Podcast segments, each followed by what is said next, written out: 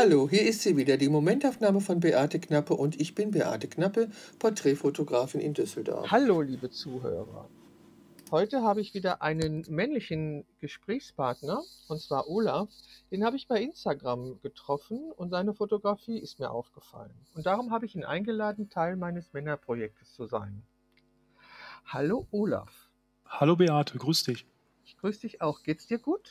Mir ganz, ganz hervorragend, ja. Ich hoffe, dir auch. Ja, ja, klar. Wenn das jetzt alles mit der Technik so weiter klappt, geht es mir hervorragend. Olaf, ich möchte dich bitten, dass du dich mal kurz vorstellst. Ja, sehr gerne. Also mein Name ist Olaf Korbanek, ich bin 52 Jahre alt, komme aus Rheine in Westfalen, habe Beate vor ungefähr einem Jahr kennengelernt, bin selber auch Fotograf, aber natürlich lange nicht so lange unterwegs wie sie. Und wir sind eigentlich über diese Themen, die so ein bisschen abseits der, der Fotografie sind, Philosophie, Psychologie, äh, haben wir uns angenähert an das Thema, das heute wahrscheinlich auch Thema sein wird. Aber als allgemein haben wir ja die Liebe zur Fotografie, die uns eint. Und nicht nur die. Genau.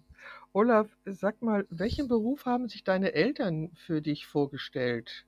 Du hast ja noch gar, gar kein, du hast noch gar nicht gesagt, was du vom Beruf bist, fällt mir gerade auf. Ja, genau. Ich bin IT-Leiter bei einem mittelständischen Maschinenbauunternehmen, der KTS Systems in Rheine.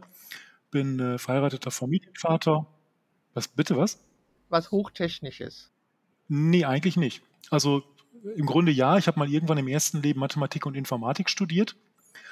Das ist aber schon einige Jahre her und ich bin im Prinzip jetzt seit, äh, im Überlegen, 18 Jahren IT-Leiter, jetzt im dritten Unternehmen und bin mehr oder weniger administrativ als Führungskraft oder eben als Projektmanager unterwegs. Das Technische ist nur noch so eine Randnotiz. Okay, aber du magst deinen Beruf. Ja, ich mag Wunderbar. auch Technik. Du magst auch Technik. Ja. Okay. Ähm, also deine Eltern haben sich nichts vorgestellt, was du mal wärst. Nein. Und wie, wie bist du auf diesen Beruf gekommen?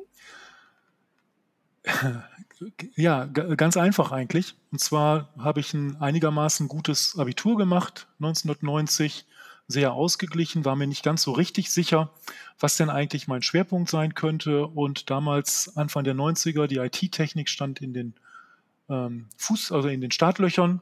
Da habe ich mir gedacht, dass man damit wohl sicher Geld verdienen kann und habe äh, dann dieses, dieses Studium Mathematik im Nebenfach Informatik gestartet. Die eigentliche Leidenschaft damals schon war mehr eigentlich Geschichte, äh, Literatur auch, aber das war Anfang der 90er eine absolut brotlose Kunst. Soll es ja immer noch sein, hört man. So munkelt man, genau. Okay. Ähm, sag mal, wie hast du denn deinen Tag heute begonnen? Den Tag habe ich begonnen, wie so viele Tage, mit einem Haufen an E-Mails und ja, der Abstimmung im Team mit äh, diversen Telefonaten. Äh, das, das zeigt mein, also zeichnet meinen derzeitigen oder auch schon langjährigen Alltag aus. Ich habe immer sehr, sehr viele Themen parallel. Also kein Kaffee am Morgen oder Gespräch mit deiner Frau oder Meditation oder Joggen. Äh, Ja, doch, tatsächlich. Also meine, meine Frau ist heute Morgen schon sehr früh zum Stall gefahren. Und so dass es da also keine ausgiebige Kommunikation gab. Ich war sehr früh in der Arbeit und ähm, war auch dann tatsächlich, habe die frühe Stunde genutzt, um Dinge fest zu, äh, äh, ab, abzuarbeiten können, über die ich über Tag sonst nicht komme. Äh, und Stall zur Aufklärung, ihr habt keine Schweinezucht.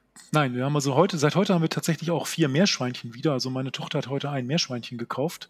Das ist dann so mehr mein, meine Passion, aber meine Frau und Tochter haben insgesamt drei Pferde. Okay, also das war der Stallbesuch. Ja. Sag mal, Olaf, wo findest du den Sinn in deinem Leben?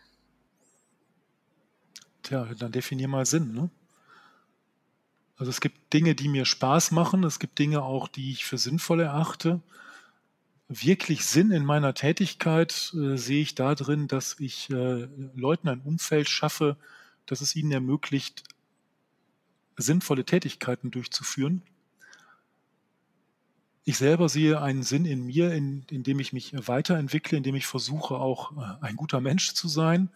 Äh, Ich habe einige karitative Initiativen, die ich unterstütze, die mir am Herzen liegen und das ganze Konglomerat würde ich dann als meine Sinnstiftung betrachten. Sag mal, ist dein Ehrgeiz größer als dein Talent? Ich bin gar nicht so ein sehr ehrgeiziger Typ. Ich ich bin eigentlich ein getriebener Typ. Also ich, mich, mich zeichnet, glaube ich, eine sehr, sehr starke Neugierde aus. Ich liebe es zu lernen. Und das ist eigentlich so, da bin ich immer intrinsisch motiviert. Ähm, und Talent, Talent, was ist schon Talent? Ne? Also das können dann gerne andere über mich dann das, äh, den Stab brechen. Ähm, Finde ich schwer, die Frage. Mit welchen drei Worten würdest du dich beschreiben?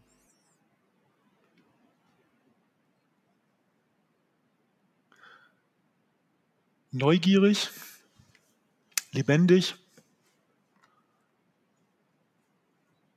diskussionsfreudig.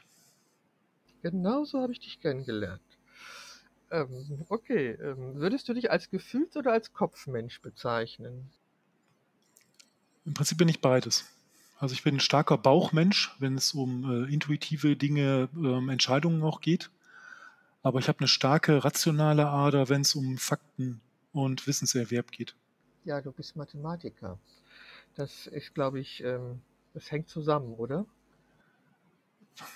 Ich sehe mich so nicht. Ich habe das studiert und ich habe auch diese Art zu denken so ein bisschen aufgesaugt oder stark auch, auch durch den Beruf. Aber wie ich gesagt habe, ist meine tatsächliche Leidenschaft ist mehr Geschichte und Geschichten. Also insofern ist auch so ein, so ein Stückchen Geisteswissenschaft mit Sicherheit da drin. Und ich glaube, das ist tatsächlich dann also kein Schwarz-Weiß-Denken. Gibt es eine Erfahrung, die dein Leben nachhaltig verändert hat? Klar, die Geburt meiner Tochter, außer Frage. Dann so die ein oder andere, äh, das ein oder andere ge gesundheitliche äh, Erlebnis. Ja, ich würde sagen, das ist prägend gewesen. Okay, sag mal, beschäftigen dich deine Feinde mehr als deine Freunde? Nein, in keinster Weise. Ist Heimat für dich ein Ort oder ein Gefühl? Ein Gefühl. Kannst du das beschreiben?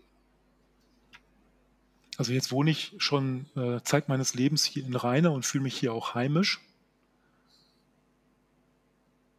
Aber das ist nicht an den Ort gebunden, sondern eher tatsächlich an, an die Menschen hier, an dieses, ja, an das Gefühl halt. Mhm. Also mein Projekt heißt ja Männlichkeit, Sinnlichkeit. Ähm, meine erste Frage ist, was verstehst du unter Männlichkeit? Ich finde diese Begriffswelt total schwierig. Ich weiß, welche Männerprägung ich habe. Ne? Ich bin Jahrgang 1970 und da ist noch mit Tür aufhalten ein bisschen Gentleman-like. Solche Dinge sind mir tatsächlich auch irgendwie in äh, Fleisch und Blut übergegangen. Also ich schleppe mich mit einer Tasche ab, um es dann, äh, aber eigentlich grundsätzlich eigentlich jedem recht zu machen. Ähm, ich finde das, also es, es, widerstrebt mir eigentlich jetzt, Dinge zu nennen, die man typisch männlich nennt. Ich weiß eben, welches Gefühl ich damit verbinde, aber eine, eine wirkliche Kategorie würde ich da nicht aufmachen wollen. Also Stärke, Entschlossenheit, Selbstvertrauen und Durchsetzungsvermögen. Nein, danke. Also das, ist, das gilt genauso für Frauen. Sind so, sind so Synonyme, die für Männlichkeit stehen. Die, da würdest du sagen, da, die stehen auch für Frauen, da fühlst Ja. du dich nicht angesprochen. Ich habe heute Morgen noch über Frau Friedmann äh, aus dem Bereich der Kryptoanalyse was gefunden unter Frauengeschichten, einen Lebenslauf. Und das ist so typisch, dass, dass man dieses, diese typischen männlichen Attribute, Stärke, Durchsetzungsvermögen, äh, Machtstreben, ähm, den Männern zuordnet. Und es gibt so viele Beispiele, dass das eigentlich, für mich ist es eine men menschliche Eigenschaft oder menschliche Eigenschaften. Und das finde ich, das passt eigentlich gar nicht in dieses Geschlechterschemata. Es waren ja auch Frauen, die bei der NASA die Mondflüge berechnet haben. Und Genau. es waren schwarze Frauen, die einfach Mathematikgenies gewesen sind. Genau. Also, ähm, aber wie würdest du denn den Unterschied zwischen Männern und Frauen bezeichnen? Also man hat natürlich biologische Unterschiede, ähm, optische Gott Unterschiede. Dank. Gott sei Gott sei Dank, Dank. genau. Ja, genau. ähm, und wir haben natürlich Rollen, auch in denen wir, in die wir reingeboren wo, worden sind, die unser gesellschaftliches Bild prägen, mit denen wir groß geworden sind. Und da haben wir natürlich diese, diese Attribute, die du gerade auch gesagt hast, oder bei einer Frau dann vielleicht mehr das äh, emotionalere, das äh, mehr familienorientiertere. Aber ich habe da wirklich sehr viel in der letzten Zeit drüber nachgedacht und das ist so abhängig von dem Kontext, in dem wir leben und in der Gesellschaft, in der wir groß werden, sodass ich das also tatsächlich, tatsächlich immer mehr hinterfrage. Äh, Was genau hinterfragst du?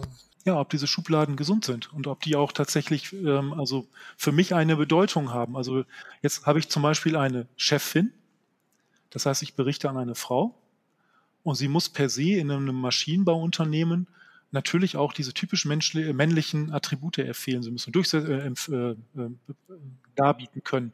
Sie muss eine Durchsetzungsstärke haben. Sie muss ähm, äh, Entscheidungen gut vorantreiben. Ähm, und das, das passt eigentlich immer weniger in unsere Zeit. Ich meine, ich bin auch geprägt von 16 Jahre Angela Merkel. Und demzufolge gibt es natürlich eine, ein Stereotyp, das wir haben, was Männer oder Frauen betrifft. Aber für mich äh, finde ich es ja einfach, einfach tatsächlich, ich habe da länger drüber nachgedacht in Vorbereitung auf diesen Podcast nicht passend. Okay, also Stereotypen findest du nicht passend. Nee, da bin ich sowieso kein Freund von. Grundsätzlich ja, nicht. Gut. Also ich bin ja, bin ich ja bei dir und äh, aber Stereotypen helfen uns natürlich schneller zu denken. Also das ist der Vorteil von Stereotypen. Es kann ja Situationen geben, in denen wir blitzschnell Entscheidungen treffen müssen. Ich sage immer, wenn du im Urwald stehst und es raschelt im Gebüsch, musst du ganz blitzschnell entscheiden, ob es eine Schlange ist oder eine Maus. Richtig, aber wir reden ja jetzt gerade nicht über Extremalentscheidungen. Also wenn ich mich unbedingt gegen eine, eine äh, Horde angreifender Büffel verteidigen müsste, würde ich wahrscheinlich eher zu zehn Männern als zu zehn Frauen greifen. Einfach weil die Biologie da im, im Vordergrund steht. Aber vielleicht um ein Beispiel zu geben, ich mag es immer, wenn auch beispielsweise Teams ausgeglichen sind. Ich bin jetzt hier bei dem Unternehmen seit knapp neun Jahren und habe hab das mal durchgezählt. Ich habe acht Frauen eingestellt und nur zwei Männer. Hm. Ja, wir sprachen ja von Stereotypen, die wir irgendwie alle im Kopf haben. Und ich hatte die natürlich auch im Kopf. Und ich habe neulich einen Blogbeitrag geschrieben, ähm, dass da und habe mich darüber beklagt, dass alle diese Stereotypen zerplatzt sind, seitdem ich diese Gespräche führe, was es mir natürlich nicht leichter macht, ähm, Männer zu verstehen, weil ich verstehe sie nicht. Und mit den Stereotypen hatte ich irgendwie noch so Hilfe und jetzt platzen die alle weil äh, kein Mann, mit dem ich gesprochen habe, diesen Stereotypen entspricht. Und du sagst, du lehnst sie grundsätzlich ab. Sag mal, was sagst du denn zu toxischer Männlichkeit? Gibt es. Bin ich auch schon begegnet, primär im Berufsleben, aber auch vor kurzem im Privatleben. Ähm, ich kann es ja nur dann auf, also wie diese Personen auf mich wirken mir, mir vorstellen. Und äh, bei mir wirkt das, äh, bewegt es dann häufig so eine Art totale Ablehnung bis hin zu Kampfbereitschaft. Und da möchte ich mir gar nicht ausmalen, wie das dann eben auf Frauen wirkt. Hat sich dein Bild von Männlichkeit verändert, seitdem du ein kleiner Junge oder ein Heranwachsender warst? Selbstverständlich. Und wie, wodurch glaubst du hat? Also erstens hat sich die Gesellschaft verändert. Und natürlich bin ich mit den Stereotypen, die wir alle haben, Indianer kennt keinen Schmerz, äh, Männer sind stark, Männer dürfen nicht weinen, Männer zeigen keine Gefühle, Frauen sind gefühlsbetonter, Frauen, ne, ein Mann ein Wort, eine Frau viele Worte. Das ist alles, alles das, mit dem ich groß geworden bin. Und dieses Bild ist nach und nach zerbröselt. Durch eine Partnerschaft, also eine, eine Ehe, durch eine, die Geburt einer Tochter, durch das Berufsleben. Und mein Eindruck ist halt, dass diese, diese Stereotypen oder Schubladen einfach nicht hilfreich sind. Sie helfen vielleicht, um, um, um gesellschaftliche Situationen vielleicht schneller einordnen zu wollen, aber im Einzelfall, wenn man einem, Mann oder einer Frau gegenüber sitzt, hilft es gar nichts. Äh, da bin ich natürlich komplett bei dir. Also wir können feststellen, es gibt Stereotypen, die haben auch ihre Gründe. Also es gibt zum Beispiel Stereotypen über Beamte und Angestellte im öffentlichen Dienst. Und ich war sehr erschrocken festzustellen, dass die alle auf tatsächlich real existierenden Menschen beruhen. Ja. Weil als ich im öffentlichen Dienst gearbeitet habe, habe ich das alles getroffen. Es gibt diesen Typen. Ja. Also, also wir sind uns einig, es es gibt zu diesen Stereotypen, die gesellschaftlich vorherrschen, gibt es auch Entsprechungen. Sie sollten immer überprüft werden im direkten Kontakt und natürlich sollten wir die reflektieren, ob die gerade auf den Menschen zutreffen, dem wir begegnen. Das bin ich ja vollkommen bei dir. Folgendes. Wir leben in einer patriarchal-kapitalistischen Gesellschaft und der alte weiße Mann ist das Synonym für die, die die Macht haben, die Patriarchen. Glaubst du, genau. die werden Glaubst du, die wären bereit, ihre Privilegien, Privilegien aufzugeben, damit sich etwas ändert? Das wird noch eine ganze Weile dauern. Also nach, nach außen oder von außen betrachtet bin ich ja auch so ein alter weißer Mann, ne, Abteilungsleiter, 52 Jahre alt. Ähm, Ich muss dir widersprechen. Du bist nicht so ein alter weißer Mann, weil äh, alles das, was ich mit diesem Synonym verbinde, trifft auf dich nicht zu. Du bist ja bereit, Veränderungen herbeizuführen und so weiter. Du reflektierst, du hältst ja nicht fest am Rollenbild. Das tun alte weiße Männer, das tust du nicht. Also muss ich dich leider enttäuschen. Du bist kein alter weißer Mann. Aber die Gesellschaft tickt trotzdem noch so und ähm, vielleicht auch tatsächlich in ähm, Beschäftigung mit der Fotografie ist es mir gerade die letzten Wochen immer oder Monate aufgefallen, wie stark dieses, dieses System noch, noch agiert. Erzähl. Beispielsweise war ich am Freitag mit ein paar Freunden ein Bierchen trinken nach dem Fahrradfahren und es spielte, und ich bin überhaupt kein Fußballfan, Schalke 04 gegen, ich habe schon wieder vergessen, ich glaube Braunschweig. Und da am Nachbartisch sagten tatsächlich noch, sagte so ein, so ein älterer Herr dann, ähm, oder hat sich, hat sich bezogen auf den Versprecher von Carmen Thomas, Schalke 05. Hm, ist ja Frauen, Asbach uralt. Es ist wirklich Asbach uralt. Ich war völlig verblüfft. 1973, ich habe das nachgeguckt. Und dann wurde da über Frauen und Fußball hergezogen und keine Ahnung. Und ich dachte, ich bin im falschen Film. Zeitreise. Ja, das ist 50 Jahre her, als sie das gesagt hat. Das ja. Ist, Okay, okay. Und, und ich, ich war völlig verblüfft, dass ein Kumpel sagte das dann, dann tipp mal bei Google äh, Carmen Thomas Schalke und Bildzeitung ein, dass die Bildzeitung damals den Bericht über ihre Moderation des Sportstudios schon die Tage vorher gesetzt und gedruckt hatte und sie also in der Sendung schon zeigen konnte, was sie später sagen würde, also ein Vorverriss. Da war ich fassungslos, weil das lässt so tief blicken und das ist jetzt 50 Jahre her, da könnte man sagen, alter Tobak und dieser Club alter Männer hatte da ähm, August 2023 noch äh, die Muße drüber nachzudenken und das zu kommentieren. Mhm. Was willst du jetzt genau damit sagen? Das ist immer noch, das ist die Antwort quasi auf deine Frage, ob dieses Stereotyp vom alten weißen Mann noch sich noch lange halten wird. Und ich glaube, das sind noch einige Jahre, bis die Generation, der ich quasi angehöre, nicht mehr ist. Ja, es, es, es ist ja diskriminierend. Also die Verunglimpfen kamen, Thomas, ja. Die ist ja eine, eine kluge und hera herausragende Journalistin gewesen. Ja. Und äh, die wird dadurch verunglimpft. Das heißt, ein Versprecher nutzt dieser Mann, um sie zu verunglimpfen. Das heißt ja im Gegenzug, ähm, man verunglimpft ja nur jemanden, den man für mächtig und gut hält. Also jemand, der unbedeutend ist, mit dem beschäftigt man sich so nicht. Also das, ist, das ist deine Sicht, die sehe ich also komplett anders. Das hat man ja. genutzt, um, ein, um sie als Projektionsfläche zu nutzen für alle Frauen im Sport. Also machen wir uns nichts vor, Frauenfußball. Ja, aber um ähm, Frauen zu verunglimpfen. Ja, genau. Genau, aber nicht, nicht, weil man sie als mächtig empfunden hat, sondern weil man sie als Witzfigur empfunden hat. Ja, aber warum empfindet man jemand als Witzfigur? Wenn, er, wenn jemand unwichtig ist, dann muss man ihn doch nicht verunglimpfen. Also jemand, der, der mich nicht interessiert, der für mich unwichtig ist, mit dem beschäftige ich mich doch erst gar nicht. Sich anders. Sie hat damit eine Männerdomäne quasi besetzt. Man wollte sie einfach nicht sehen, genau wie äh, ich war damals auch Messdiener.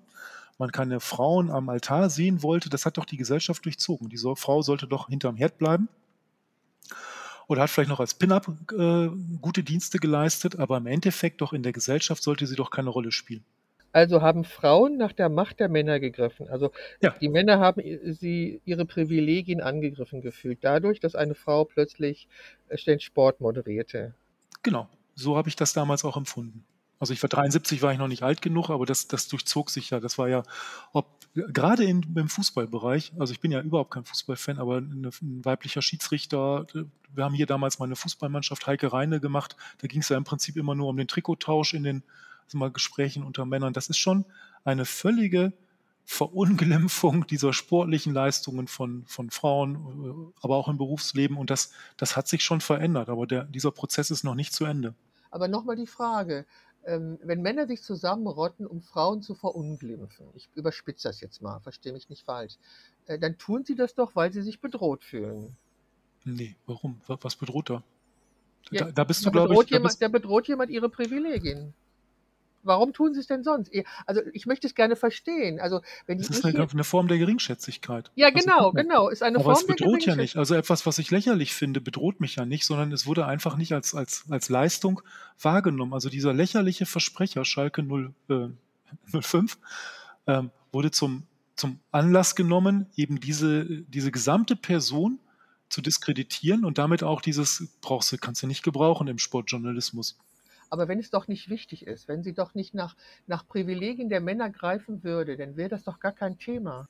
Ich glaube, du bist da zu sehr in so einer Kampfthese. Es ist einfach, Es ist zu, es ist, es war zu unwichtig. Also es ist ja, also das, das ist ja, wenn man jetzt die vergangenen Jahrzehnte mal durchschaut, es ist, jetzt ist die Diskussion noch um Equal Pay bei den, bei den äh, Frauenfußballspielen, was ich zum Beispiel auch nicht richtig finde, weil einfach der Erlös dem nicht entgegengesetzt ist. Ähm, aber dass sie damals ein Kaffeeservice für, ich weiß nicht, Fußball-Weltmeisterschaft oder, oder Europameisterschaft gekriegt haben, das ist ja lächerlich. Also und das machst du nicht, weil du jemanden groß und mächtig findest, sondern du stopfst diese Personengruppe dahin, wo du glaubst, wo sie hingehören. Genau, ja genau, weil sie nicht an deinen Privilegien ran soll.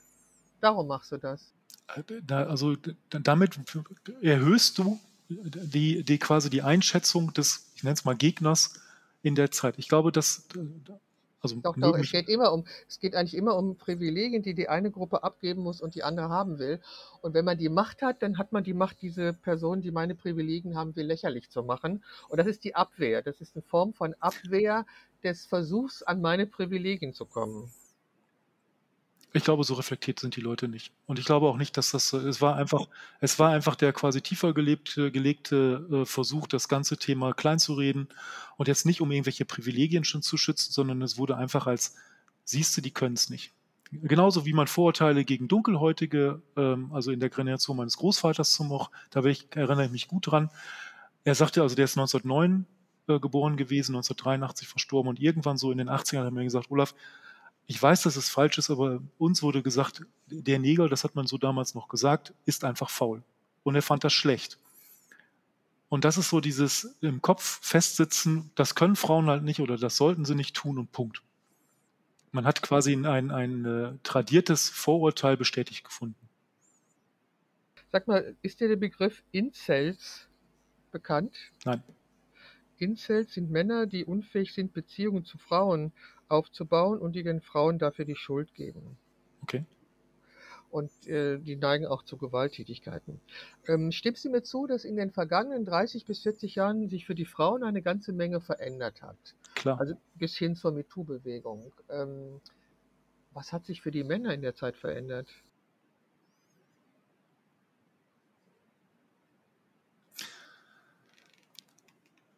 Ich glaube, dass, dass hängt davon ab, aus welcher Generationensicht du das guckst.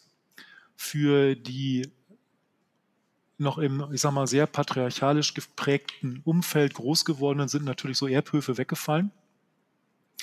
Das Berufsleben wird Gott sei Dank auch mehr dominiert in manchen Bereichen von, von Frauen. Also, ja, besonders im Care-Bereich. Ne, ja, nicht nur, aber ich habe jetzt beispielsweise gelesen, dass zwei Frauen sich bei einer Bosch-Tochter gemeinsam die Geschäftsführung teilen. Das fand ich super.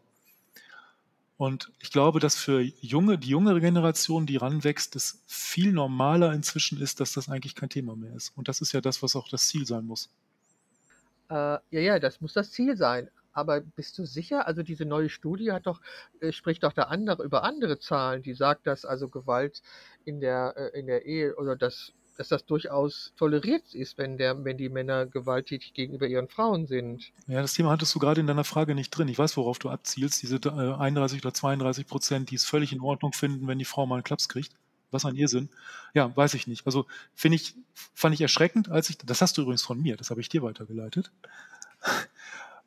Und ähm, Wahnsinn. Also ja, aber das widerspricht, das widerspricht dem, was du gerade gesagt hast, dass die junge Generation, mhm. äh, dass die damit kein Thema mehr hat. Das wollte ich damit sagen. Ich weiß nicht, wie diese, diese Zielgruppe da oder die Befragungsgruppe geschnitten war. Man hat ja da, da auch wieder eine Stereotype, ne, welcher Personenkreis sowas wohl sagen könnte. Und aus dem, ich sag mal, normalen Umfeld bei uns in der Firma beispielsweise jüngeren Kollegen, äh, da sieht man eine Durchmischung beiderlei Geschlechts bei den Aufgaben. Das, das nivelliert sich total und das finde ich auch super. Ich weiß ehrlich gesagt nicht, wie das in anderen Bereichen aussieht. Also, weißt du, das ist immer so. Wir kennen, wir kennen keinen Mann, der ähm, so ist wie Causa Lindemann. Wir kennen auch keinen, der die AfD wählt. Und trotzdem wird sie gewählt und trotzdem wird sie immer stärker. Ich verstehe diese Diskrepanz nicht. Also leben wir alle so in solchen Zellen oder solchen Blasen weit voneinander getrennt? Ja, ich glaube tatsächlich, dass man, man hat natürlich seine Peer Group. Ich habe vor kurzem mal jemanden kennengelernt, der so richtig das widerspiegelt, was wir beide da ansprechen und verabscheuen. Also ein homophober, rechtsgerichteter, und jetzt kommt die Schublade auf, ähm, Chef von so einem Motorradclub, der also allen Stereotypen äh, 100% entsprochen hat und damit gedroht hat, mich umzubringen. Mehrfach. Wow. Vor den, vor den Ohren und Augen seiner Tochter. Nein. Also damit habe ich auch einen, der, der auch zugegeben AfD gewählt hat, weil er nichts Rechteres wählen konnte. Also das war das volle Programm. Und es gibt solche Leute, aber mit denen umgebe ich mich halt normalerweise nicht. Ja, aber es gibt sie. Also das, ja, aber es, es muss sie ja geben. Also ich finde es mir erstaunlich. Also ist natürlich klar, dass die Männer, die sich gemeldet haben, um an meinem Projekt teilzunehmen, ähm, schon was mit den Begrifflichkeiten anfangen können. Sonst hätten sie sich nicht gemeldet. Das ist ja vollkommen klar. Also man hört immer wieder, dass es sie gibt, aber tatsächlich habe ich sie in meinem Umfeld auch nicht. Aber du hast gerade so einen erlebt und der wirklich alle Stereotype erfüllt, bis hin zum Motorradclub. Also ist es äh, eigenartig, oder? Ja, und eine Frau, die dem auch genau entsprach. Also die, wenn er den Mund aufgemacht hat, schön brav die Klappe gehalten hat, die ihm nach dem Mund geredet hat. Also das war schon wie so eine Sozialstudie. Äh, sehr spannend. Aber ich glaube tatsächlich auch mit deinen Befragungen äh, hast du natürlich auch ein gewisses Klientel. Da- da- Das ist schon etwas schwierig. Ja, ne, das denke ich auch. Ich denke auch, es fühlt sich ja nur jemand angesprochen, der mit dem Thema was anfangen kann. Ja, Also und da, halbwegs lesen kann. guck mal, damit hast du eigentlich andere Stereotype aufgemacht, dass die Männer alle dumm sein müssen. Ich glaube das nicht. Also ich habe gerade Nein, äh, das glaube ich auch nicht. vor ein hast paar auch, ich habe auch, darf ich dich unterbrechen? Ich habe vor Mhm. einer ganzen Weile äh, in äh, Berlin mal jemanden kennengelernt, absolutes Top-Management eines Automobilkonzerns, der zu einer, ähm, in der Pause zu einer wartenden Aushilfe gesagt hat, schwing deinen dicken Hintern und bring, bring uns mal vernünftige Kanapés. Das ist ja unter aller Sau. Und was hast du gesagt? Ich kam, kann ich das hier sagen? Ähm, ich kam direkt aus Simbabwe. Wir waren als Familie in Simbabwe und in Simbabwe ist einer der, der, der Shithole-Countries, die äh, Herr Bush damals genannt hat. Also völlige Armut, völlig entgeistert und du brauchst eine ganze Weile, um aus diesem Umfeld wieder hier in dein Luxusleben zurückzufinden. Und ich hatte noch voll das, das äh, Simbabwe-Fieber in mir. Ich habe den völlig entgeistert angeguckt und habe ihm Schläge angedroht. Das einzige Mal in meinem Leben. Ich habe ihm gesagt, geh mir aus der Sonne, sonst knallst. Da guckt er mich ganz irritiert an und der ist so ein, fast zwei Meter. Und dann fand er das, hat er das, glaube ich, gedacht, er hat das falsch gehört. Und dann hat er gesagt, schwing die Hufe, sonst knallt's, Freundchen. Dann habe ich mich bei dem Mädel entschuldigt. Ähm, sie sagte dann, dass der Typ schon vorher aufgefallen war durch absolut, absolut ungebührliches Verhalten. Und mir sind da die Sicherungen rausgeflogen, weil ich das so, so anmaßend fand. Mhm, Da bin ich auch nicht stolz drauf. Da habe ich schon lange drüber nachgedacht. Und jetzt hoffe ich, dass du nicht sehr viele hast, die diesen Podcast hören. Aber das ist so. Also das war, der hat den Doktor, der hat den Doktortitel oder hat ihn wahrscheinlich immer noch, wenn er den nicht gekauft hat. Ähm, und war offensichtlich gebildet, aber hatte ein Menschenbild, das unter aller Sau war. Genau, also es hat nichts mit Bildung zu tun, ob man sich frauenfeindlich verhält oder frauendiskriminierend verhält. Also Intelligenz ist kein Zeichen dafür, ob man in der Lage ist, Frauenfeindlichkeit zu erkennen, weil die hat man einfach verinnerlicht als Mann in diesem System, würde ich mal von ausgehen. Also du gehörst nicht zu diesen Männern, du versuchst ähm, anders zu sein und auch anders zu denken oder dich anders zu verhalten. Kommen wir doch mal zu dem Thema Sinnlichkeit. Mhm. Mit welchen Merkmalen würdest du Sinnlichkeit verbinden? Natürlich mit den ähm, Dingen, die auch die anderen Kollegen, die schon bei dir waren, das ups, Du hast dir meinen Podcast angehört? in Teilen, äh, oder ist das verboten? natürlich nicht, nein, natürlich nicht. Also Sinn, Sinnlichkeit hat mit den Sinnen zu tun. Genau, Sehen, ganz genau. Sehen, Hören, Riechen, Sehen, Schmecken, hören, riechen, tasten. schmecken, tasten, Tasten, genau. Also ja, auch mit dem genau. Thema Sexualität und, und Ja. Nähe und, und Berührung. Und das sind, das sind alles Dinge, die, die ich damit natürlich auch verbinde, wie jeder andere Mensch auch. Ich esse auch gerne. Ähm, Kochst du Das- auch gerne? nein. Also was heißt, also meine Frau ist sehr, sehr viel schneller als ich und da auch sehr dominant. Das heißt, wenn ich was mache, und das kommt seltenst genug vor, dann sehe ich zu, dass sie nicht dabei ist, weil ich dann ansonsten äh, Verbesserungsoptimierungspunkte genannt bekomme. Ähm, was ich mit Sinnlichkeit tatsächlich noch verbinde, ist, ähm, ist dieses, diese Lust am Lernen. Ich weiß nicht, ob andere das auch haben. Ich, ich kann mir ein Bein ausfreuen, wenn ich was Neues lese, lerne und also jeden Tag und egal wie unbedeutend das ist, ähm, das ist für mich auch ein totales sinnliches Erlebnis, genau wie das Aufschlagen eines Buches. Also das erste Das Wort Öffnen. Lust, das Wort Lust ist, ist das äh, ähm, Ja. Bedeutende in dem Zusammenhang, weil Lust an etwas ist, hat mit Sinnlichkeit zu tun, hat mit der Wahrnehmung all unserer Sinne zu tun. Also ob du jetzt mit Lust ein Eis isst, ob du mit Lust Musik hörst oder wie ich mit Lust meinen Enkelkindern zugucke, wenn die irgendeinen Scheiß machen und ich begeistert bin oder wenn die irgendwie ein Spiel ausdenken und Ja. da total sich drin vertiefen in diese Welt, das schaue ich mir mit großer Lust, mit Lebensfreude, mit, mit, mit, ja, mit Freude am Sein schaue ich mir das an. Und ähm, also ich meine, die, wir reden jetzt auch aber nicht über die Sinnlichkeit, die unbedingt mit Sexualität zu tun hat, sondern mit der Sinnlichkeit, die daneben ist. Also Genau. mit dem Alltag. Erlebst du im Alltag Sinnlichkeit, in deinem Alltag?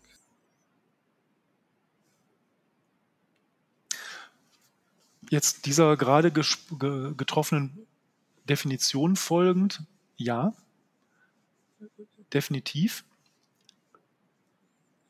Oft eben verbunden mit, mit diesem Bereich des, des Wissenserwerbs, aber auch mit der Freude an einem sehr guten Gespräch. Äh, Was mich zum Beispiel gar nicht toucht im Vergleich zu vielen anderen ist Musik. Die, die höre ich äh, als wie Fahrstuhlmusik. Ach, Ja, habe ich nichts. Also es gibt natürlich ein paar Lieder, die hat man mit emotionalen äh, Situationen verbunden, die höre ich dann auch gerne und dann kommt auch mal, dass ich nah am Wasser bin. Das bin ich so, glaube ich, sowieso insgesamt. Bin ein sehr emotionaler Mensch. Aber ähm, ich brauche auch zum Beispiel zu meinem Fotografieren brauche ich auch keine Musik. Ähm, das mache ich dann einfach, weil es dazugehört. Aber das ist ein Bereich, da habe ich gar nichts äh, an Sinnlichkeit mit in, in Verbindung. Gute Gespräche, Nähe, Vertrautheit, das sind die Dinge, die ich als, auch als sinnliches Erlebnis toll finde und die ich auch habe. wie gehst du mit oder wie definierst du Schönheit?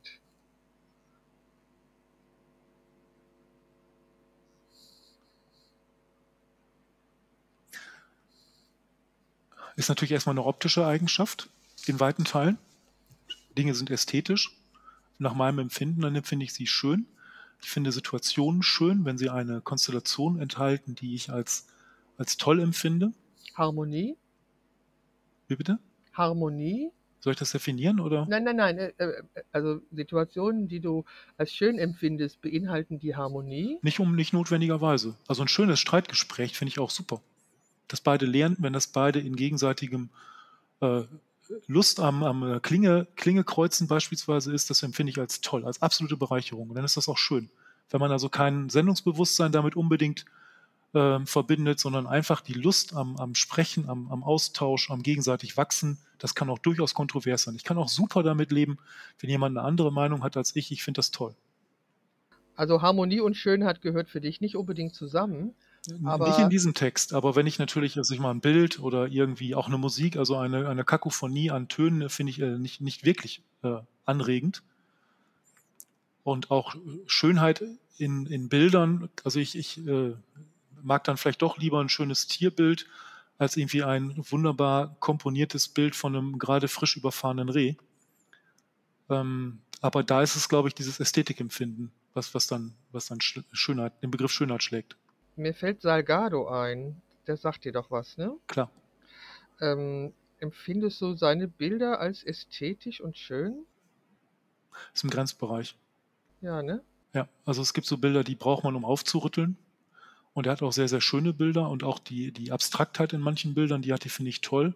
Er hat aber auch sehr aufrüttelnde Bilder, die man äh, hart an der Grenze zum, ja, ich nenne es mal hässlichen, ja, titulieren würde. Äh, Das überfahrene Reh kann ich mir auch nicht angucken, aber ich mag zum Beispiel die Landschaftsbilder von Ansel Adams. Die, das sind so Bilder, da kann ich mich so reinfallen lassen, weil die Ja. so Weite und Tiefe haben. Und, und das hat auch für mich eine gewisse Harmonie in seiner Ästhetik. Ich glaube auch, dass man da spürt, in welcher Art und Weise diese Bilder entstanden sind. Er hat ja aberwitzig viel Zeit aufgewandt, um den Ja. richtigen Moment zu erwischen. Da finde ich auch manche Bilder, also die Tier- und Landschaftsaufnahmen von einem David Jarrow, die gehen für mich in die gleiche Richtung. Den kenne ich nicht. Wie schreibt er sich? Äh, Y-A-R-R-O-W. A-R-R-O-W. Okay. Mhm. Sehr bekannt Brite, so 1966, 67, glaube ich, geboren. Macht auch sehr viel im Bereich ähm, Kampagnenbilder und fotografiert dann ähm, Menschen auf eigenes Budget hin, in, also sehr bekannte Promis, in ungewöhnlichen Situationen. Also ein, ein äh, Wolf, der über eine Theke läuft und so richtig äh, urtümliche Menschen äh, aus dem Wilden Westen quasi stehen am Rand, sind zurechtgemacht. Und diese Bilder verkauft er dann an, ja, wen auch immer, so als Eyecatcher. Damit ist er bekannt geworden. Hat viel mit, äh, wie heißt er noch, äh, Cindy Crawford gemacht. Auch und kann, kann, ich nur sehr empfehlen. Aber der macht eben auch Tierbilder, so aus der Masai Mara beispielsweise in Afrika, atemberaubend. Der hat sehr, sehr bekannte Elefantenbilder. Und die haben auch diese, diese erhabene Majestätik, die ich auch in den Bildern von Ansel Adams schätze. Benetton-Kampagne, du weißt, welche ich meine.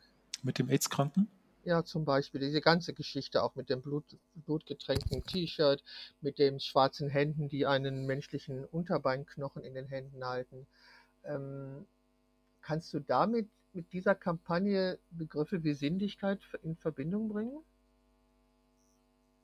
Es ist natürlich ein Sinn, der angeregt wird. Ich mag aber grundsätzlich so provozieren um des Provozieren Willens. Nicht wirklich. Ich brauche keine Schockmomente bei, bei sowas, äh, um einen Lernprozess anzuregen. Deswegen tue ich mich da schwer.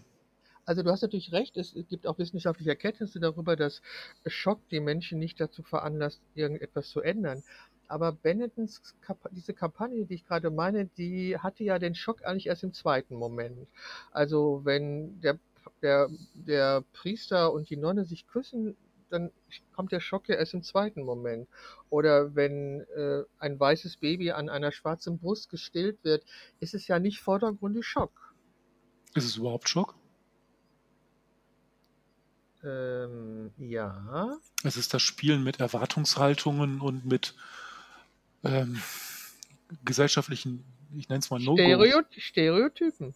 Es ist genau, weil die Ammen sind in Amerika, gibt es glaube ich immer noch Ammen, die schwarz sind und die, ich glaube, ich, ich glaube, es gibt immer noch Ammen, die weiße Babys säugen. Ich glaube nicht, dass das irgendwie. Oder warum äh, auch nicht, ne? verschwunden ist. Ja, ja, ja, warum auch nicht ist das eine, wenn es nötig ist, aber der Punkt ist ja ein anderer, was damit gesagt werden soll. Und dieser Moment tritt ja erst, wie gesagt, in zweiter Linie ein. Und bis auf dieses Foto von dem AIDS-Kranken, das ist im ersten Moment zu erkennen, dass der Mensch krank ist. Oder die, die Taube, die ölverschmierte Taube, ist erstmal sehr schön fotografiert und erst beim zweiten Blick erkennst du, dass sie ölverschmiert ist. Also diese Fotos von Benetton haben ja eine, äh, also diese Kampagne von Benetton, äh, hatten, von Toscanini heißt der Fotograf, die hatten ja eine ganz bestimmte Bildsprache und die eben vordergründig nicht geschockt hat, sondern die wirklich erst beim zweiten, dritten Mal hinschauen wirklich schockte. Also diesen menschlichen Unterbeinknochen oder Oberschnee, ja, Unterbeinknochen in Händen eines schwarzen Menschen, da musst du im Moment drüber nachdenken, bis du ähm, den Sinn erkennst oder die Aussage wahrnimmst. Das hast du, hast du ja nicht auf dem ersten Blick.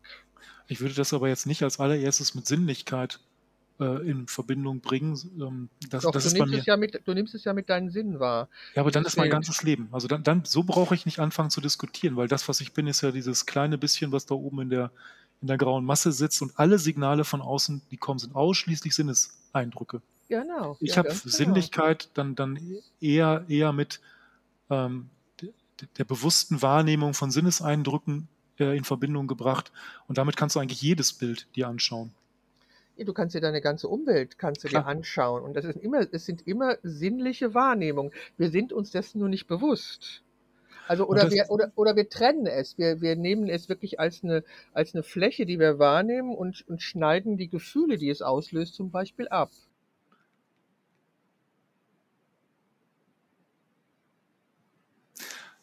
weiß nicht, vielleicht habe ich da auch schon anders drüber, oder anders drüber nachgedacht. Mir ist das total bewusst, dass mein ganzes Leben eigentlich ein einziges Dauerfeuer von Informationen ist, die ausschließlich über Sinnesorgane auf mich einströmen. Alles, mein ganzes Leben. Und da kommt also vielleicht sogar dieses, äh, die Matrix, die, die äh, Filmserien, die dann gesagt, eben gezeigt haben, dass, was ist eigentlich Realität, was ist Bewusstsein. Und das ist mir total bewusst. Und da denke ich auch viel drüber nach. Und somit ist ja, kannst du da eigentlich keinen Unterschied machen. Also alles, was auf uns einströmt, ist dauerhaft. Wir sehen ja auch nur Bruchteile dessen, was auf uns einströmt, kommt wirklich in unser, unser Bewusstsein hinein. Und da sind wir extrem selektiv. Und beispielsweise, ich habe gerade drüber nachgedacht, dieses Beispiel der ähm, säugenden, dunkelhäutigen Amme, das hätte mich, glaube ich, überhaupt nicht gejuckt. Also das, das nimmt man dann nicht wahr. Durch eben den Kontext, in dem man auch groß geworden ist. Also meine Frau Genau. und ich haben mehrere Touren, auch mal eine Radreise in äh, Südafrika oder in Afrika gemacht. Da kann ich also felsenfest von mir behaupten, das sehe ich einfach nicht. Ja. Ja, das glaube ich dir. Ich glaube dir. Also das kann ich mir vorstellen, dass das so ist. Und ich, ich weiß auch, dass ich bestimmte, ähm, bestimmte Systeme habe, die anschlagen bei bestimmten Sachen bei mir und das würde dich vollkommen kalt lassen. Das denke ich ist so und das hat auch äh, seinen Grund darin, dass wir unterschiedlich sozialisiert sind, dass ich eine Frau bin, du ein Mann bin. Das ist so. Also wir können uns darauf einigen, dass wir unsere Welt über unsere Sinne wahrnehmen und dann kommt es darauf an, wie wir diese sinnliche Wahrnehmung bewerten. Genau, die Semantik, die wir da drauf packen. Genau, die Semantik, die wir darauf packen. Glaubst du, dass es, ähm, dass Frauen und Männer da unterschiedlich mit umgehen?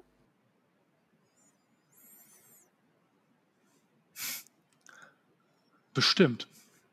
Abhängig von, von Alter, Sozialisierung. Ähm, Und was haben die Stereotypen, die wir eben genannt haben, damit zu tun? Können die auch da reinspielen? Klar. Indi Indianer kennt keinen Schmerz. klar, klar. Das Ja. ist immer, du bist das Produkt deiner Zeit. So, und ähm, männliche Sinnlichkeit, abgesehen von der Sexualität, wie könnte die aussehen? Also jetzt haben wir ja eine, eine weite Reise gerade schon von der Begrifflichkeit gemacht, dass alles das, was über Sinnesorgane auf uns einströmt, ähm, unser, unser Weltbild darstellt. Und jetzt habe ich beispielsweise, ich habe von Geburt an ein massiv reduziertes Schmerzempfinden. Das heißt, wenn wir beide uns nebeneinander setzen und wir hauen uns mit dem Hammer auf die Hand, hast du ein sinnliches Erlebnis, das viel stärker ist als meins. Und ich glaube, dass diese Unterschiede so, so individuell sind, dass du wahrscheinlich, also immer wenn du Menschen vergleichst, männlich oder weiblich, dass du ein ganz, ganz individuelles Muster bekommst. Und dass du natürlich über diese Stereotypen dann wahrscheinlich eine Verteilung hast, wo ich mich dann immer frage, was ist anerzogen, was ist biologisch bedingt. Und was ist gesellschaftliche Erwartung? Genau, ganz genau. Rollen, Rollen, die wir einnehmen. Ganz genau. Und glaubst du, dass diese gesellschaftliche Erwartung an Männer ihre Fähigkeit beeinflussen, sich sinnlich auszudrücken? Mit Sicherheit, aber abnehmend. Ah ja. Ich glaube, dieses, wenn ein Mann vor 30 Jahren, ähm, ich male gerne und ich schreibe abends Gedichte, dann ging ziemlich schnell eine Schublade auf, Weichei. Wenn du es heute sagst, glaube ich, kommt eher dieses, oh, interessant, zeig mal. Das hat sich, glaube ich, schon verschoben. Das war, Es gibt eine größere Offenheit Ja. zu ähm, anderem männlichen Verhalten. ja, Okay, also in den 30, 40 Jahren, in denen sich für Frauen sehr viel verändert hat, hat sich für Männer auch was verändert. Und zwar, ähm, dass sie den Kinderwagen selbstverständlicher schieben, dass sie ähm, schon mal zu Hause bleiben, um Familienvater zu sein. Und das erfährt eine viel größere Anerkennung, als das Frauen jemals erfahren haben. Ich, geb, ich kann dir da auch Beispiele zu nennen. Zum, Be- haben zum Beispiel Fotografin letztes Jahr in einer Podiumsdiskussion erzählt und meine Freundin hat das auch erzählt, als ihre Kinder klein waren. Das ist aber schon 30 Jahre her. Und zwar, wenn Männer mit Kindern, also wenn Fotografen mit Kindern zu einem geschäftlichen Termin gekommen sind, war das immer total nett. Und wenn Frauen ihre Kinder mitgebracht hätten, würden sie gefragt, schaffen sie den Job? Und so ähnliche Geschichten haben das die Fotografin in einer Podiumsdiskussion letztes Jahr auch beschrieben, dass sie das ihren Auftrag gegenüber, Auftraggeber, Auftraggebern gegenüber verheimlichen, dass sie Mutter sind. Ja, glaube ich sofort. Ich kann aber auch, ich habe am eigenen Leibe die andere Sicht der Dinge auch gesehen. Es ist auch nicht so toll, dass du, wenn du als, also ich bin sehr kinderlieb, ich wollte unbedingt auch Nachwuchs. Und das ist aber damals schon, schon auch noch die Erwartungshaltung war, dass auch, wenn du eine gewisse, gewisse verantwortliche Position auch hast, dass du Überstunden machst. Ich bin hier vor neun Jahren eingestellt worden, wo der damalige Geschäftsführer äh, vor kurzem 75 geworden hat, wie selbstverständlich das Überstunden mit inkludiert und auch erwartet werden. Also du hast als Mann auch eine, eine Rollenerwartung gehabt, die, wenn du selber auch Interesse auch an sinnlichen Erfahrungen auch in deinem Privatleben hast, ähm, es gibt nichts Schöneres, als ein Kind heranwachsen zu sehen, ähm, da wurdest du beschnitten. Also so toll fand ich das auch nicht. Und das ist bis heute so. Also jetzt bin ich knapp über 50 und in meinem Umfeld fanden also die ersten Diskussionen an von Stunden reduzieren. Das tue ich doch nicht mehr, das muss ich doch nicht mehr mir antun. Und das sind dann 90 Prozent der Frauen, die diese Diskussion, die ich für völlig richtig halte, führen können. Bei, bei, bei Männern ist das immer noch, immer noch schwerer.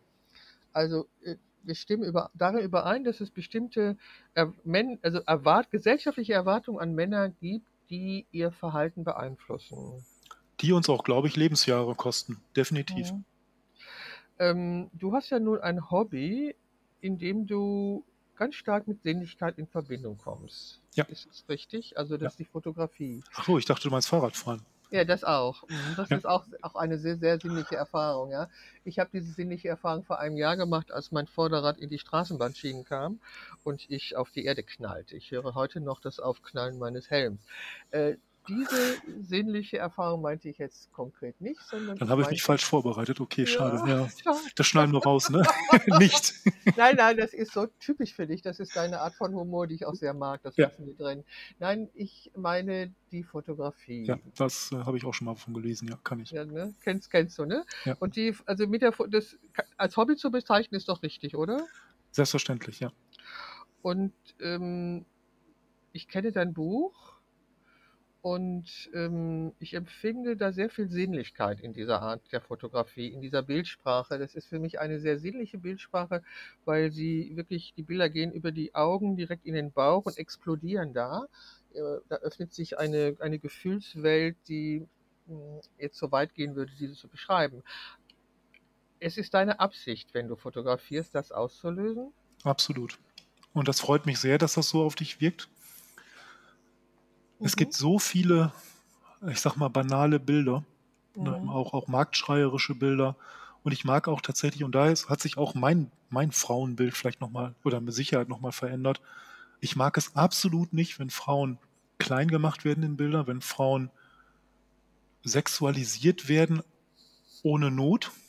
Und ich, ich habe Was könnte, den denn Wunsch- bitte die, was könnte denn bitte die Not sein, eine Frau zu sexualisieren in einem Bild?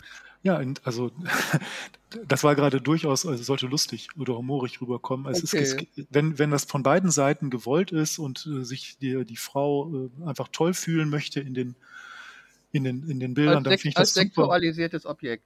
Ja, was, warum auch nicht, ne? Also wir sind alle sexuelle Menschen. Vielleicht möchte ich das ja auch, ne? Dass man äh, mich jung und knackig findet. Keine Ahnung.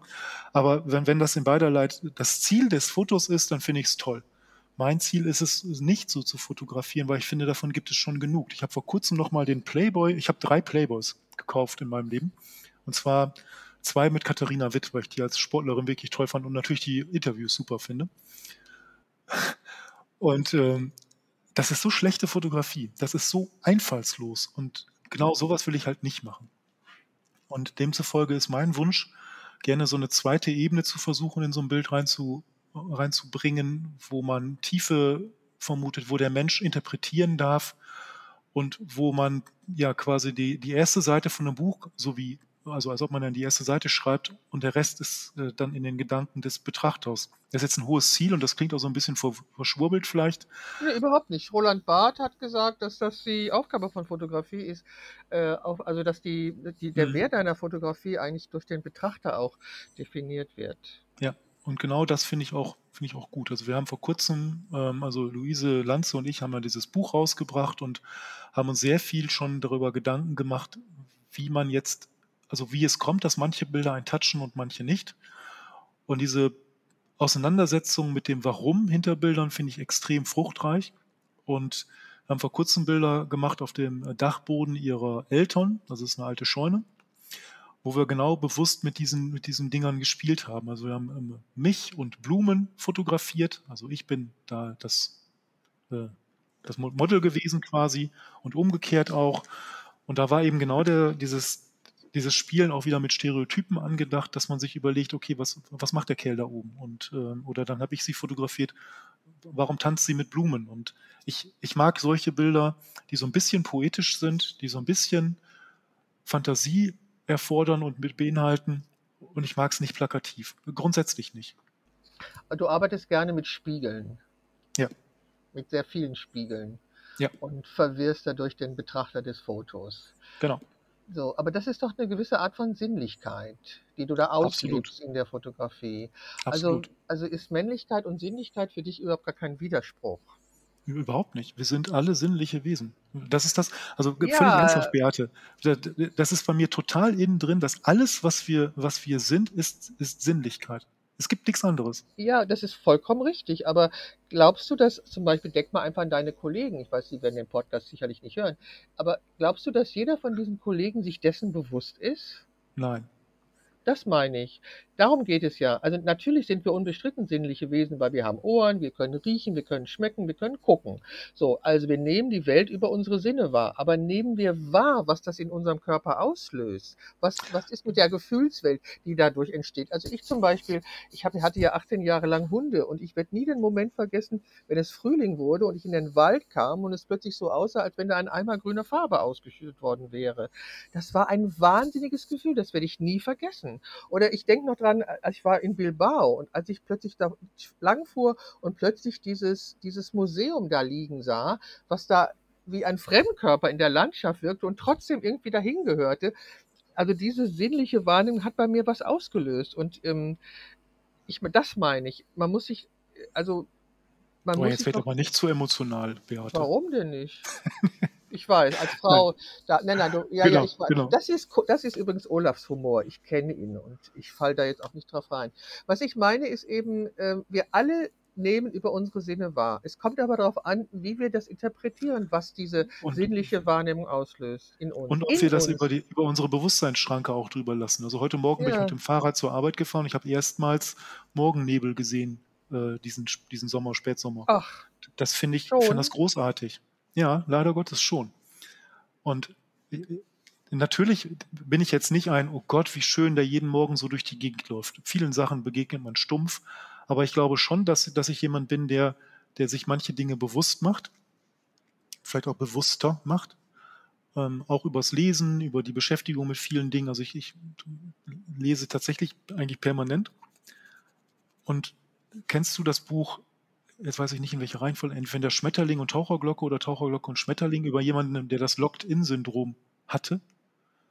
Sehr zu empfehlen. Also ein, ich glaube, das war von der Vogue oder von der L, also irgendwie von der Modezeitung, ein Redakteur, der ist in dieses Extremkoma gefallen, ähm, allerdings innerlich wieder aufgewacht, ohne dass er irgendeine Äußerung machen konnte. Das heißt, er hatte nur seine innere Welt, konnte sich überhaupt nicht mit der Welt auseinandersetzen und hat dann, irgendwann hat eine Physiotherapeutin gemerkt, okay, der ist eigentlich hellwach da war er schon ein Jahr in diesem Status und hat er über das Blinken des, ich glaube, linken Auges mit ihr kommuniziert und ein Buch quasi kodiert.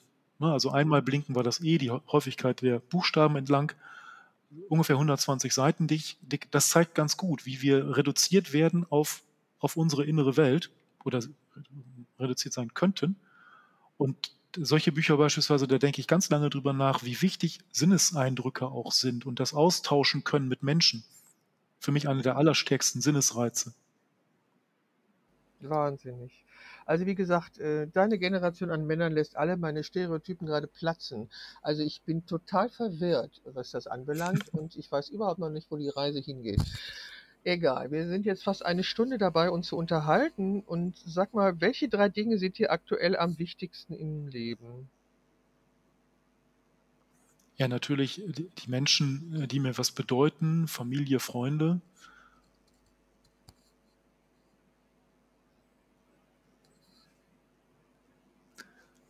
Jetzt, das klingt so total abgehoben, aber soziale Gerechtigkeit. Ich mache mir Mhm. viel Gedanken, wa- warum das eigentlich so unglaublich bescheuert, grausam, schlecht verteilt ist weltweit. Hm.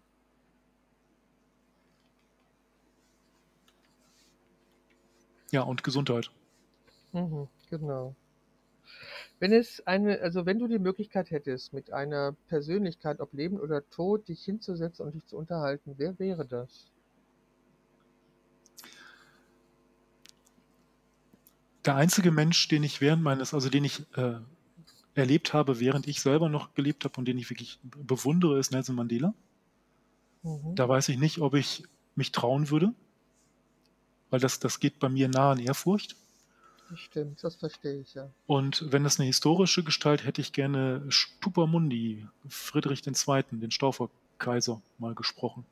Warum? Ja, es gibt so Leute, die ragen so aus der, aus der Zeit heraus, wo du das Gefühl hast, da ist jemand im falschen Jahrhundert aufgewacht. Und äh, das ist für mich ein Der- äh, Leonardo da Vinci, aber den wollen bestimmt schon viele andere sprechen. Und ähm, deswegen dachte ich mir, nehme ich jetzt mal jemanden anders. Ich finde das immer gut, wenn jemand äh, in seiner Zeit schon äh, aus Stereotypen aus, aussteigt. indem er sich wissenschaftlich beispielsweise äh, betätigt, wie, wie äh, dieser äh, Herrscher, der alle, alle Möglichkeiten hatte, aber der ein Lehrbuch zur Falkenzucht geschrieben hat, das immer noch aktuell ist. Ne? Jetzt ist das kein Hobby, das ich habe, aber ich finde es einfach spannend. Oder der Experimente angestellt hat, die nach heutigen Sichtweise einfach nur wissenschaftlich angedacht waren in einer Welt von Zauberkult und ähnlichem. Und ja, Mandela ist einfach, dass ich das unfassbar bewundere. Und ich weiß auch, dass ich das nicht könnte nach 27 Jahren in Haft und nach diesem ganzen Albtraum, die, die, die da in der Apartheid gewesen sind, die Hand zu reichen und dafür zu sorgen, dass vielleicht ohne ihn wäre es zum Bürgerkrieg gekommen, da ich, bin ich fest von überzeugt, aber da diese Größe zu haben äh, und dann auch damals äh, die, die Nation versuchen zu, zu vereinen, ganz großartig. Kann ich verstehen. Ich bewundere ihn auch. Ich habe den, ich habe glaube ich vom Fernseher gesessen, als er aus dem Gefängnis entlassen ich auch. wurde. Okay, Olaf, das war bis jetzt total toll und wir könnten sicherlich noch zwei Stunden weiterreden. Das haben wir schon oft unter Beweis gestellt, dass wir das können. Yep. Es gibt in diesem Podcast ein, eine Rubrik, die heißt Gegensatzpaare, die erzählt noch mal etwas über dich. Bevor wir die jetzt starten, hast du die Möglichkeit, mir eine Frage zu stellen, nachdem ich dich jetzt so gelöchert habe. Warum erschüttert dich dieses neue Männerbild? Wie kann es sein, dass du so in eine Stereotype gefallen bist? Weiß ich auch nicht. Weiß ich nicht, wieso. Ich ähm, lebe ja schon sehr lange alleine. Ich war verheiratet. Ich lebe sehr lange alleine. Ich habe natürlich Kontakt mit Männern. Ich war ja nun, als ich äh, als Dienstleisterin fotografisch unterwegs war, hatte ich auch männliche Kunden, aber die habe ich nie an mich rangelassen. Das war immer eine Distanz. Und dass ich alleine lebe, hat ja auch einen Grund. Und ähm, ja, ich glaube, es war einfach die fehlende Nähe der letzten Jahre. Ähm, die es nur für mich notwendig gemacht haben, Stereotype entstehen zu lassen. Aber ich bin ja, wie du siehst, offen. Also ich bin ja durchaus offen und erkenne das ja, dass ich da Stereotype hatte und lasse sie ja auch zerplatzen. Ich halte ja nicht an ihnen fest. Ich möchte das bitte gewertschätzt wissen. Das schätze ich ungemein. Ich finde es nur lustig. Es wirkt, kommt so, als ob du eine neue Spezies entdeckt hast, sozusagen das Okapi ja. der Neuzeit. Ja, das genau so kommt es mir vor. Ich glaube, ich werde, ja, ich glaube, ich werde diese Serie auch nennen der Mann meine Expedition in den dunklen Kontinent. Liebe Tierfreunde, heute nein, nein, nein, nein, das kommt daher, dass Sigmund Freund hat die Frau einen dunklen Kontinent genannt, weil er sie nicht verstanden hat. Ja, und es, es, gibt Rode Daxer, das ist eine Psychoanalytikerin, die hat ein Buch über Freud geschrieben und hat es genannt, die Expedition in den dunklen Kontinent. Also da hat sie das Frauenbild von Freud auseinandergenommen und ich finde, dass für mich ist das ähnlich. Für mich ist das in der Tat so, dass die Gespräche, die ich jetzt mit Männern führe, ähm, für mich wirklich äh, komplett neu sind und neue, neue Erkenntnisse und Einsichten Nachrichten bringen und ich wirklich da stehe und denke, wow. Und nichts mehr, also du bist ja eine andere Generation als ich. Das können wir ja erstmal so konstatieren oder feststellen. Ja. So, und ich finde es aber so, ich finde es einfach toll, dass das tatsächlich äh, so ist. Aber ich habe da jetzt noch keine, also bis sich da wieder irgendwie was gebildet hat, dauert es wohl noch ein bisschen. Solange, solange schwimme ich da eben rum und bin ähm, total verunsichert. Naja, gut. Aber Dann mein, wünsche ich dir noch viel Erfolg bei deiner Expedition, weil das war eins der ersten Punkte, der mir aufgefallen ist, dass ich gedacht habe, ja, ja, was hat die denn für ein Männerbild, die werte Beate? Ja, ja. Okay, ja. Olaf, wir kommen zu unserem Gegensatzpaar, die nochmal etwas über dich erzählen soll. Also okay. du kannst immer sagen, das ein oder andere. Mhm. Fangen wir an. Rau oder zart? Rau. Wildes Bartwachstum oder perfekt getrimmter Designerbart? Wildes Bartwachstum. Stärke oder Empfindsamkeit? Empfindsamkeit. Bierbauch oder Waschbrettbauch? Boah, Waschbrett. Sportwagen oder Elektrofahrrad? Weder noch. Sportwagen oder Elektro Sportwagen, oh, was habe ich gesagt? Entschuldigung. Dominanz oder Hingabe? Hingabe. Kühle Zurückhaltung oder leidenschaftliche Emotionen? Leidenschaftliche Emotionen. Kontrolle oder Loslassen? Kontrolle. Aggressivität oder Sanftmut? Sanftmut. Männerabend oder Wellnesstag? Männerabend. Körperliche Robustheit oder Feinfühligkeit? That depends, wofür man es braucht. Hartnäckigkeit oder Verspieltheit? Ebenso, situationsabhängig. Handwerklich unbegabt oder Do-it-yourself-Genie? Dazwischen. iOS oder Android? iOS. Hand Unabhängigkeit oder Verbundenheit? Verbundenheit. Konkurrenz oder Zusammenarbeit? Zusammenarbeit. Distanz oder Nähe? Nähe. Muskelpaket oder Yoga-Guru? Muskelpaket. Grillmeister oder Küchenchaot? Grillmeister. Stolz oder Bescheidenheit? Bescheidenheit. Fußballfanatiker oder Tanzbegeisterter? Dann muss ich Tanzbegeisterter nehmen. Ja, ich weiß. Karohemd oder Designeranzug? Karohemd. Bier oder Cocktail? Bier. Motorradgang oder Strickgruppe? Strickgruppe. Disziplin oder Selbstverwirklichung? Selbstverwirklichung. Cowboyhut oder Sonnenhut? Cowboyhut. Rationalität oder Emotionalität? Beides. Fußballspiel oder Ballettvorstellung? Oha, Fußballspiel. Körperliche Stärke oder geistige Stärke? Geistige Stärke. Körperliche Präsenz oder innere Schönheit? Innere Schönheit. Grillwurst oder veganes Superfood? Veganes Superfood. Traditionelle Rollenerwarte oder Geschlechterfreiheit? Bitte? Habe ich akustisch nicht verstanden. Traditionelle Rollenerwartungen oder Geschlechterfreiheit? Geschlechterfreiheit. Unabhängigkeit oder Abhängigkeit? Unabhängigkeit. Konformität oder Individualität? Individualität. Maskuline Härte oder sanfte Anmut? Maskuline Härte. Karriereorientierung, Karriereorientierung oder Work-Life-Balance? Work-Life-Balance. Selbstaufopferung oder Selbstfürsorge? Selbstaufopferung. Werkzeugkiste oder Schminktäschchen? Werkzeugkiste. Krawatte oder Fliege mit Muster? Oh, wieder noch. Okay, jetzt habe ich gerade meinen Zettel verloren. Machtstreben oder einfühlsame Führung? Einfühlsame Fügung.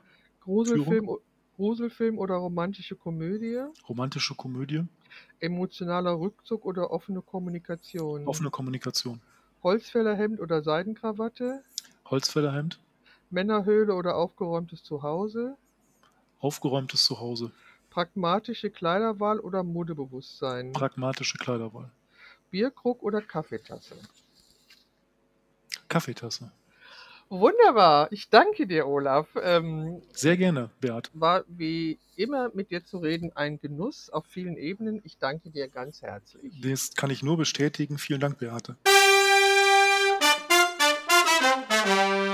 Das war sie, die Momentaufnahme, der Podcast von Beate Knappe und ich bin Beate Knappe, Porträtfotografin in Düsseldorf. Bis zum nächsten Mal sage Tschüss und bleib gesund.